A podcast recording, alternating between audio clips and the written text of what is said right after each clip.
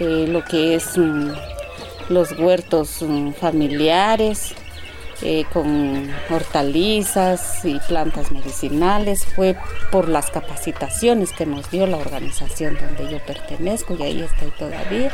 Trabajo como promotora en la organización.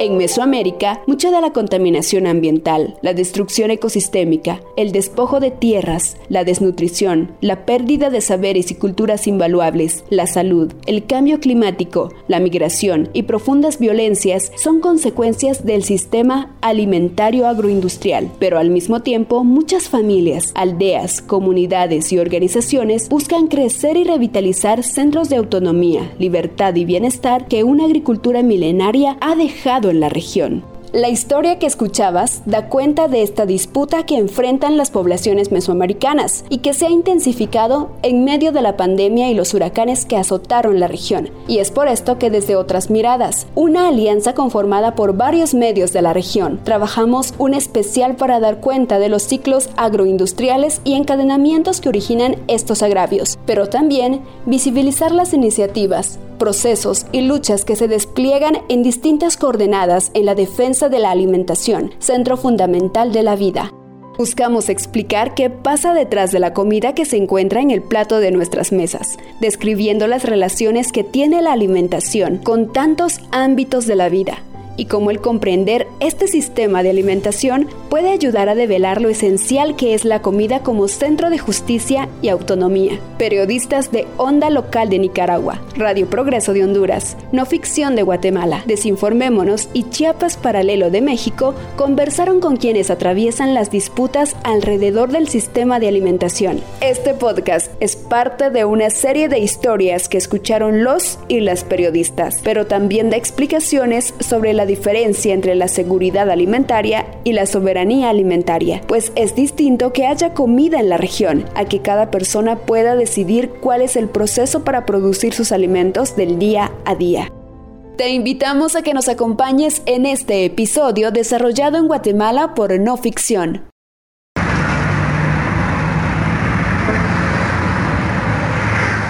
El municipio de Zumpango, Zacatepeques, está ubicado en el kilómetro 42.5 hacia la ciudad de Guatemala, sobre la carretera interamericana. Cuenta con una población de 37.260 habitantes, donde el 90% de la población es maya cachiquel, según el último censo poblacional realizado en el 2018, entre cerros, a una altura de 1.890 metros sobre el nivel del mar y clima templado, que es parte del altiplano central del país. Se encuentran grandes extensiones de cultivos. La principal actividad económica es la producción agrícola y el comercio. La aldea El Rejón es una de las ocho aldeas del municipio de Zumpango. Ahí reside Justiniana Sánchez, una mujer que se dedicaba a la producción de arveja china para la exportación y que hace 10 años participó en un proceso de formación con mujeres en Santiago, Zacatepeques, con la Asociación Femenina para el Desarrollo de Zacatepeques, AFEDES, donde escuchó por primera vez soberanía alimentaria.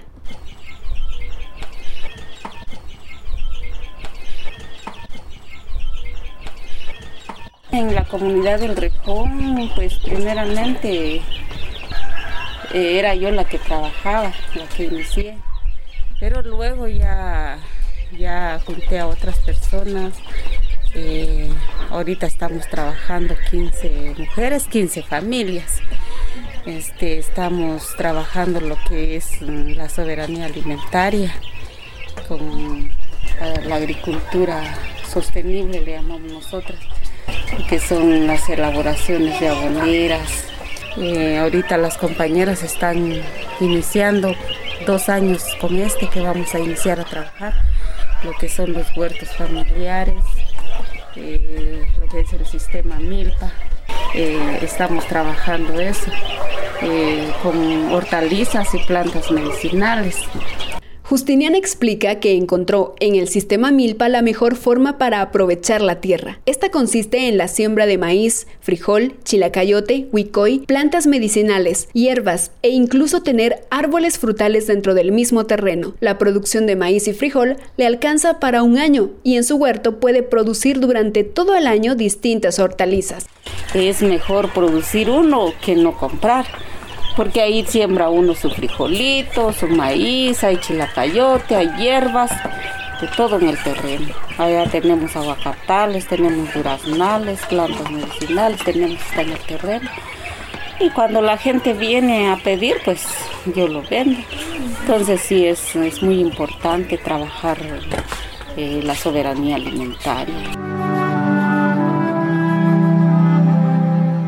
Medidas desiguales ante la pandemia. La llegada de la pandemia a la comunidad y sus hogares llevó preocupación a las familias y a Justiniana por la poca libertad para ir al campo, debido al toque de queda el limitado acceso de distribución de los productos agrícolas y el cierre de mercados locales. En Guatemala los protocolos, planes y medidas de control alrededor de la pandemia han sido aplicadas de manera desigual para quienes producen alimentos. Por un lado, grandes empresas de monocultivos o cadenas de supermercados no detuvieron sus actividades, pero la producción campesina y la agricultura familiar se vieron afectadas según el informe de situación de los pueblos indígenas respecto del impacto de COVID-19 en Guatemala, publicado en junio del 2020 por contribución de Franciscan International Fastenoffer, Fondo de Cuaresma Católica Suiza, CODECA, la Asociación Belehepsi y el colectivo de organizaciones mayas de Guatemala, Comón Mayab, señala que la población campesina e indígena no pudo vender sus productos por el toque de queda, pero en cambio los proyectos extractivistas no tuvieron restricciones en distintas regiones del país.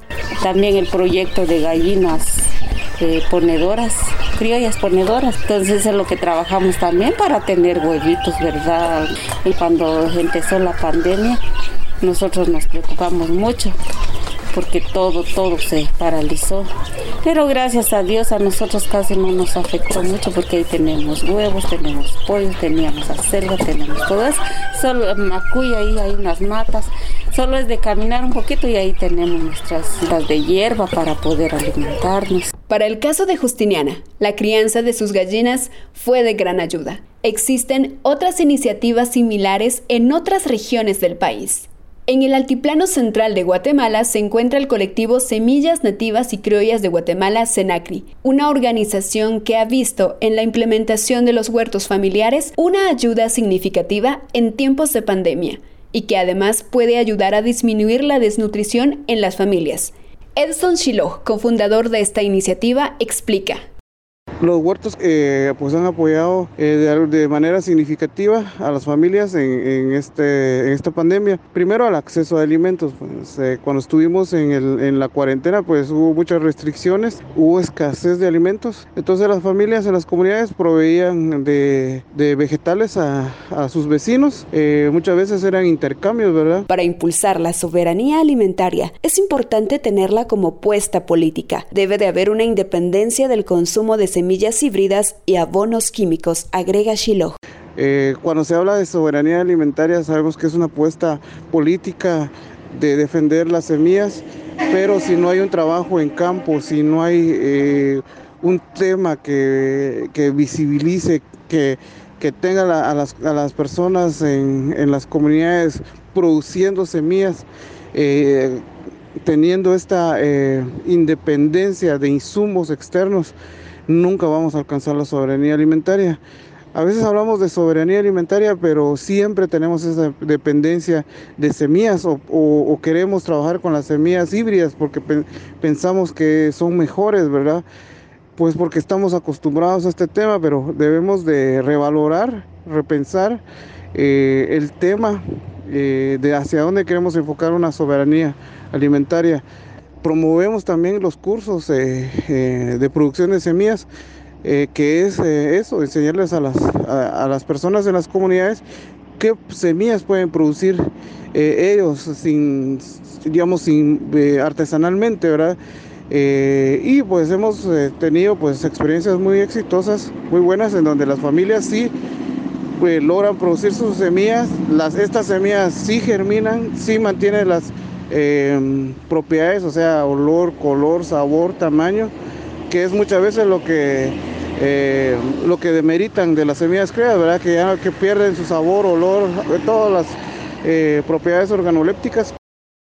Zumpango es uno de los municipios que distribuye tomate y chile pimiento a algunos principales mercados de la ciudad capital, como la terminal y la central de mayoreo, en Chimaltenango y Antigua Guatemala. Estos vegetales son el principal cultivo de la comunidad, destinados para el consumo nacional. Seferino Pacachcubur es agricultor siembra alrededor de 7 hectáreas de tomate y chile pimiento dos veces al año, nos cuenta que abril, mayo y junio son los meses en que la mayoría de los agricultores a mediana escala realizan la siembra de estos productos.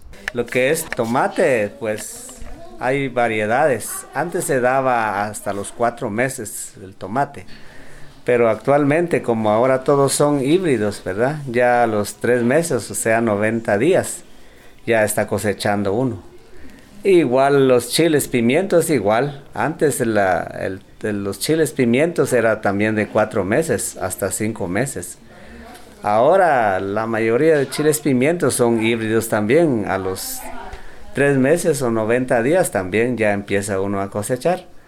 Lo único que la variante de los productos de esos dos chiles y tomates es que solo es una producción. Ya no retoña como antes. Antes a los cuatro meses termina la cosecha empieza a retoñar y a dar frutos nuevamente. Incluso los chiles pimientos hasta el siguiente año, por ejemplo en este 2020, si fueran chiles pimientos criollos, todavía podría cosechar uno para el otro año si uno no los arranca. Pero lamentablemente ahora todo lo híbrido pues nos está afectando bastante, ¿verdad? Entonces, y ya no se pueden sacar semillas, todos los híbridos, tomates, chile, ya no podemos sacar semillas, lo que tenemos que comprar. Y es tan caro, ¿verdad? Así como el pimiento vale 700 a 800 el, el mil o el millar, ¿verdad? Y nos saldría caro. Para una cuerda nos está llevando 300 plantitas, ¿verdad? Entonces son más de más de 2000 quetzales solo en en plantas, ¿verdad? en pago de plantas. Para Silvia Rodríguez, investigadora y especialista en políticas ambientales nacionales e internacionales, en su texto, El control corporativo de las semillas y sus consecuencias más allá de la agricultura, considera que las políticas de fitomejoramiento y leyes de este ámbito han convertido las semillas en mercancías externas a los sistemas de intercambio campesinos. Para la autora, las semillas mejoradas como las híbridas son promovidas por apoyos técnicos y créditos que van junto a paquetes tecnológicos de plaguicidas y abonos químicos, que en un principio son de interés para la población campesina por su rendimiento, pero luego la misma población reconoce que la capacidad de reproducción y rendimiento de este tipo de semillas va diezmando. tenemos que comprar lo que es los tutores o bambú, abonos, foliares, pesticidas, y al final de cuentas, una cuerda nos está llevando aproximadamente como 10 mil quetzales.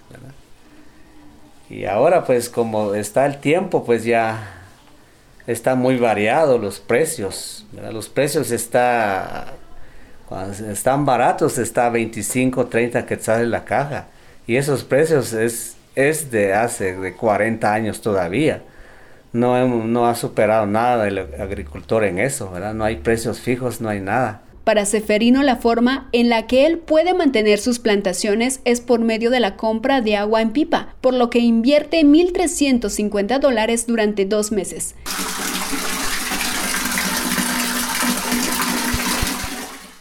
Aparte de la producción campesina a mediana escala, las problemáticas relacionadas con las grandes producciones de arveja china son parte del paisaje agroindustrial de Zumpango. Para esta comunidad es bien sabido que una gran parte de los agricultores son asociados de exportadoras de vegetales, que entregan sus productos directamente a estas empresas. Nos contactamos con la gerencia de la empresa exportadora, Agroexport Valle del Sol, ubicada en el casco urbano de Zumpango, Zacatepeques, el cual nos concedió la entrevista, pero posteriormente solicitó que no se publicara. Según el Comité de Arveja y Vegetales de la Asociación de Agroexportadores de Guatemala, Hexport, los principales productos de exportación de este sector son la arveja china, arveja dulce, ejote francés, mini zanahoria y mini zucchinis. Según las cifras de esta entidad, el 85% de la producción nacional de arveja, ejote y mini vegetales se encuentran en los departamentos de Chimaltenango, Zacatepeques y Sololá. Recientemente han incluido nuevas áreas productivas en los departamentos de Huehuetenango, Quiché, Alta Verapaz, Baja Verapaz y Jalapa, que constituyen el 15% de su producción. Se estima que alrededor de 11.000 hectáreas de arveja china se cultivan en la actualidad. De, la producción eh, aquí es de más de exportación. La mayoría de personas aquí en el Rejón son asociados. Ya los terrenos y hasta los aguacatales están botando los, productores. Y pobre la gente porque venden su producto y luego pasan a comprar sus comidas chatarra, le llamamos nosotros qué vitaminas o qué alimentos pueden hacer eso, nada. Y los niños, ahí muchos niños, usted ve las calles, todas las calles están llenos de plásticos. Entonces, porque por lo mismo, pues ellos eh, venden toda su producción y ellos se quedan, ellos no se comen lo que cosechan, ni el rechazo, lo tiran todo o lo llevan a vender al mercado, eso es lo que hacen no sé, porque yo ya pasé, se vende todo y no se consume nada de lo que uno produce.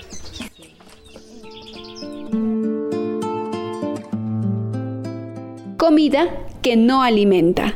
Zumpango, es el segundo municipio del departamento de Zacatepeques con mayor número de niños y niñas afectadas por la desnutrición. Durante el 2020 identificaron a 68 niños con desnutrición. Actualmente se han recuperado 55 niños y se encuentran en tratamiento 16, según información del Centro de Salud los casos de desnutrición crónica afectan más a las aldeas del municipio, mientras que los casos de desnutrición aguda se encuentran en el casco urbano. Eh, en realidad la publicidad de la comida chatarra pueda estar afectando porque de repente esos son los alimentos que consumen, que son alimentos que no son nutritivos.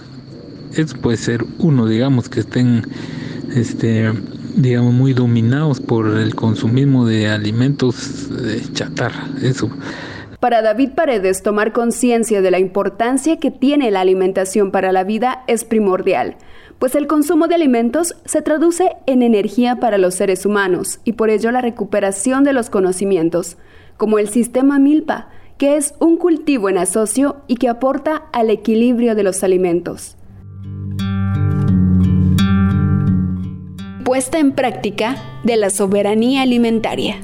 La soberanía alimentaria comprende la interrelación entre varios elementos como la producción, las semillas, tierra, aire, agua, biodiversidad e incluso la cosmovisión que va muy ligada a la siembra en base a los calendarios lunares. Pero en Guatemala, por el modelo económico del país, no hay cabida para hablar de soberanía alimentaria. La industria de alimentos se impone con el control del mercado y también tiene influencia en la legislación. Una visión empresarial sobre el tema de alimentos para lucrar y no como un derecho humano propio e inalienable, indica David Paredes, facilitador de incidencia de la Red Nacional por la Soberanía Alimentaria, RedSAG.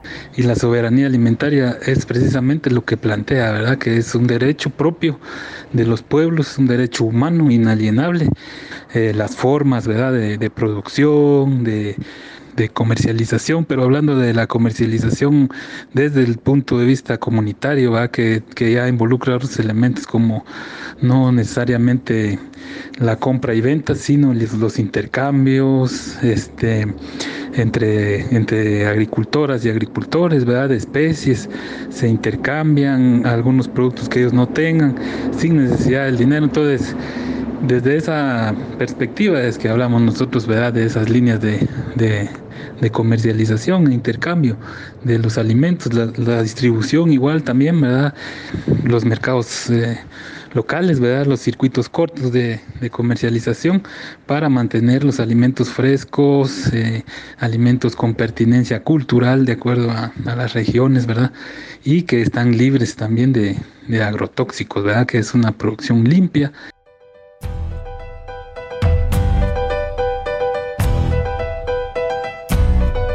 Así como Justiniana y su colectivo, hay muchas familias intentando cambiar la forma de consumo y producción a las que han estado acostumbrados durante mucho tiempo. Red SAG es una organización que trabaja con 70 organizaciones a nivel nacional en las regiones de Petén, Las Verapaces, Sur, Occidente, Centro y Oriente las iniciativas que la integran van desde la agroecología, la economía comunitaria campesina, la etnoveterinaria, consumo sano y responsable de alimentos, rescate de alimentos nativos, mercados campesinos y distribución de productos.